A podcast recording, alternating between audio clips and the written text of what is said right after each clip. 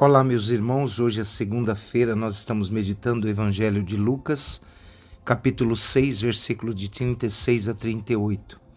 Naquele tempo disse Jesus a seus discípulos: Sede misericordiosos, como também vosso Pai é misericordioso. Não julgueis e não sereis julgados, não condeneis e não sereis condenados. Perdoai e sereis perdoados. Dai e dar-se-vos-á Colocar-vos-ão no regaço medida boa, cheia, recalcada e transbordante, porque com a mesma medida com que medirdes sereis medidos vós também. E assim, meus irmãos e minhas irmãs, não julgueis e não sereis julgados. Nós somos chamados a ser misericordiosos como Deus Pai é misericordioso e não se cansa de nos perdoar. Se a direção da primeira da leitura de hoje fala dos nossos pecados. O Evangelho de hoje nos faz tirarmos as consequências. Jesus nos ensina a sabermos perdoar o próximo. É um programa, é um muito concreto e progressivo. Ser de misericordiosos, não julgueis e não condeneis, perdoai.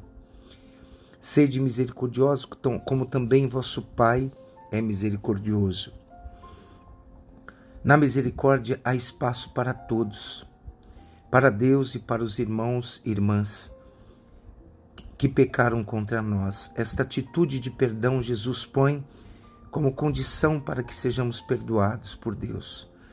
Com a mesma medida com que medimos os outros, nós também seremos medidos. E o que pedimos ao Pai, perdoai as nossas ofensas, assim como nós perdoamos a quem nos tem ofendido. Às vezes somos duros de coração, nós temos, não temos uma piedade em nossos julgamentos contra o nosso próximo. Por isso, devemos aceitar os outros e aceitar o outro, o outro passo que Jesus propõe. Ser misericordioso e perdoar os demais, como Deus é misericordioso e nos perdoa sempre. O Evangelho deste dia faz parte deste sermão da planície do Evangelho de Lucas. Se em Mateus o sermão era chamado da montanha, Lucas faz o seu sermão nessa planície. E esse sermão fala dessa misericórdia. Ele é um sermão mais breve do que o sermão de Mateus.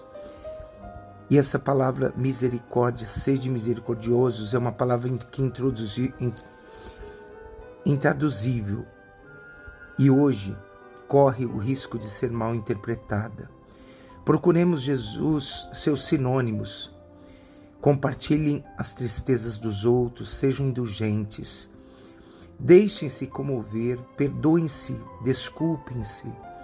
Participem na tribulação de seus irmãos, esqueçam as injustiças, sejam sensíveis, não guardem rancor e tenham um bom coração como também vosso Pai é misericordioso. A moral cristã se caracteriza pelo fato de que é habitualmente uma imitação de Deus. São João diz: Deus é amor.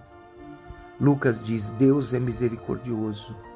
Então Jesus insiste sempre sobre este ponto.